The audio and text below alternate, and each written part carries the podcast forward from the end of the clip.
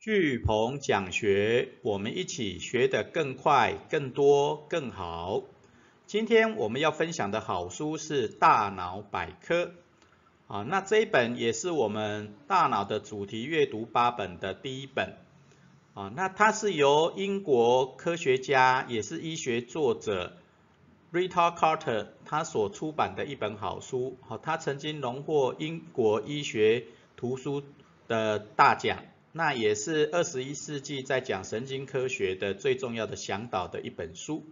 那它是由我们台湾风书坊于二零二零年六月十号所出版的一本新书。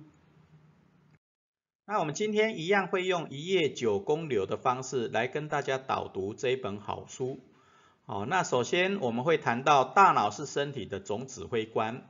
哦，所以你要了解大脑的各种的功能，好，包含它如何传递、如何储存，然后它的关键能力有哪些？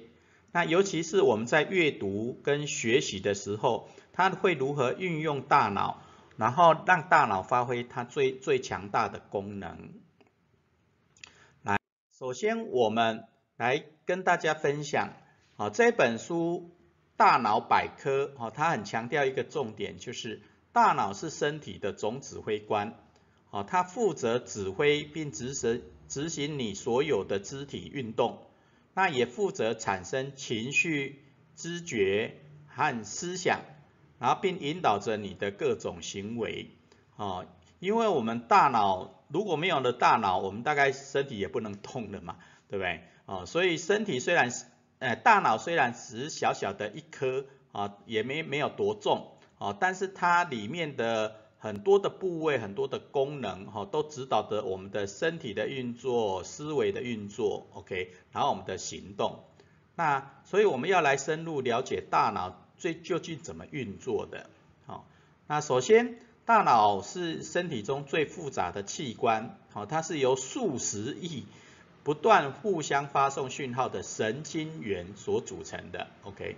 好，因为大脑里面的各各种的部位、各种的功能很多，那它如何传递？好，重点就是这个叫做神经元，OK，好，神经元。那神经元的讯号就形成了我们的心智。那尤其里面很重要的一个，最近这十一二十年发所发现的一个叫镜像神经元。啊，那镜像神经元是心智模仿同理心发展的基础。哦，就像前面我们在讲学习八本的时候。有很强调一个一个能力，就是我们有模仿学习的能力。那这个模仿学习的能力，就是镜像大脑的镜像神经元作用了。OK，好，所以镜像神经元作用了以后，我们的心智啦、模仿啦、好同理心的发展就会开始启动。那它启动以后怎么传递？好，它会经过几个大脑的功能。好，那第一个叫做大脑皮质。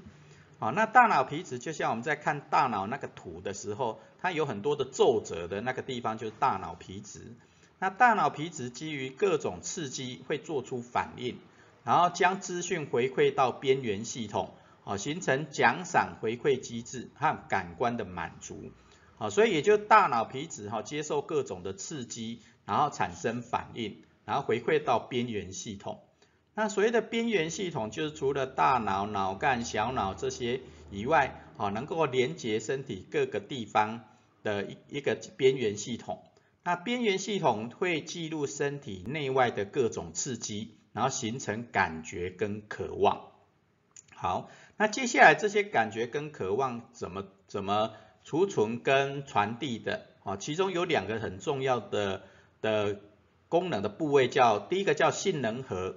那杏仁核是神经元聚集的区域，啊，它是跟记忆、情绪有反应相关的相关的资讯，OK，好，那杏仁核它是神经元聚集的地方嘛，那海马回它主要的功能就是包含空间的知觉，然后也包含记忆形成及回忆，所以海马回它就帮忙我们挑选短期记忆。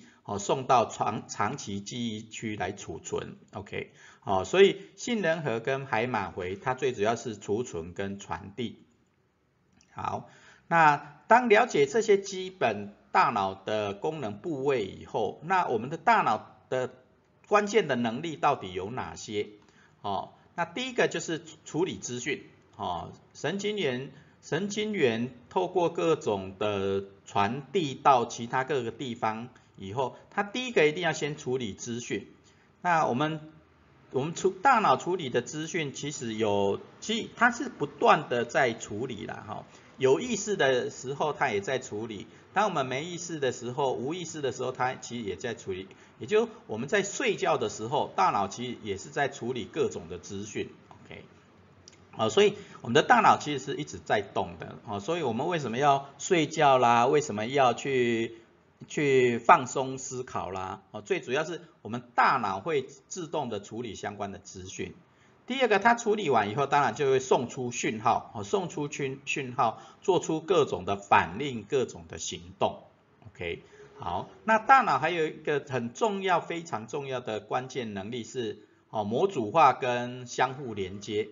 OK，也就我们大脑要处理那么多的资讯，要传递讯号，它必须去把它相关。的的反应去做模组化的处理，OK，好，也就你遇到呃开车，你就有开车的模组化，那你骑车有骑车的模组化，你那你说话有说说话的模组化，啊，所以也就大脑其实有把把我们的很多的功能哦变成模组化的一种能力，OK，那这些模组化模组跟模组之间也会相互连接。啊，所以它当然会有简单的模组，然后也会有比较深的模组，那它就透过互相连接，让大脑的功能越来越强。OK，好，那大脑的关键能力还有个就有个体差异，和个体差异。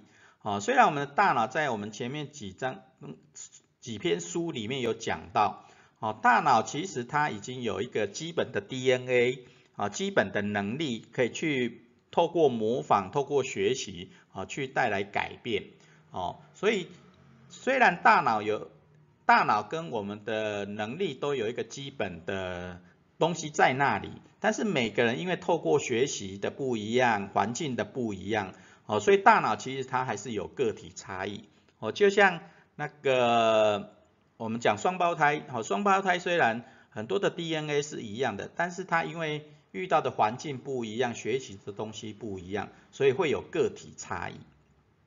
所以因此，因此大脑其实是有很大的可塑性，很大的可塑性。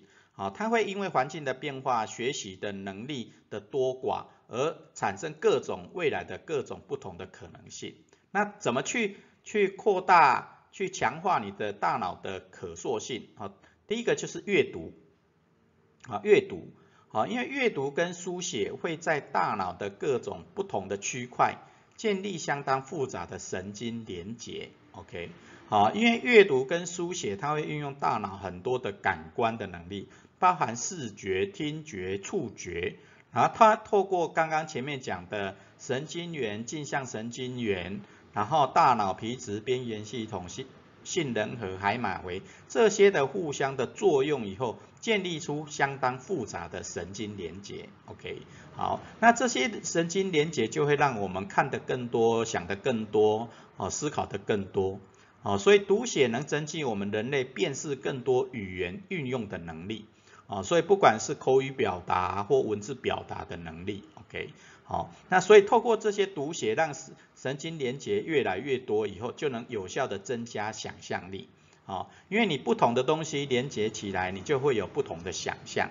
所以连接的越多，好，也就你的阅读跟书写越多，就越能增加想象力。好，那有阅读，当然学习也很重要。那学习学习不只是透过阅读嘛。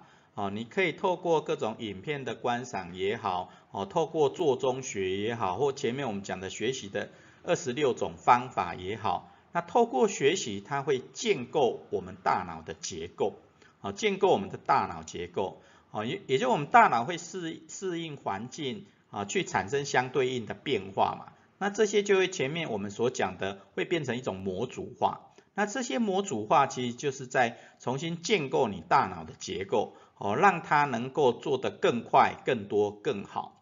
好，所以也就是你重建了你的大脑结构以后，就能够让大脑胜任各种更多的任务。所以我们在常常在学习的时候或练习的时候，它会增加我们大脑的那个叫海马回的一些尺寸。哦，那你练习的越多，海马回就越大。OK，好，那你越不用海马回就越少，也就你大脑的功能就越来越弱。好，所以我们常常讲用进废退嘛，对不对？所以你大脑越用，它就越能够前进，然后越能够看到各种可能性。那你越不用它，它当然它的功能就越越弱。OK，好，所以哦，时常的学习练习，然后。你的大脑的功能就越强，你就能够创造越多的连接，那越越越能够应用所学。OK，好，那最后我们的结语是，好，我们前面学了那么听听了那么多，看了那么多，然后学了那么多大脑相关的基本的功能以后，那我们应该会有一个感觉，就是大脑的潜能无限。啊，如果能够发挥大脑各部分功能的人，将会是未来赢家。所以一定要好好探索大脑的奥秘啊，因为大脑真的潜能无限啊，就像电影有一部电影叫做 Lucy 啊，Lucy 她她吃了哎不小心吃了某一种药，然后让她的大脑的功能哦发挥到极限，OK。好，那最后我们的学思型的行动是。透过网络，哈，找一张大脑相关的图片，啊，来跟大家分享，啊，因为大脑的功能真的确实很多，啊，所以你如果能够透透过网络搜寻一卷你比较有感觉的大脑相关的图来跟大家分享，啊，大家透过互相学习，啊，那就能够学得更多，OK，好，那我们今天大脑百科的分享就到这边。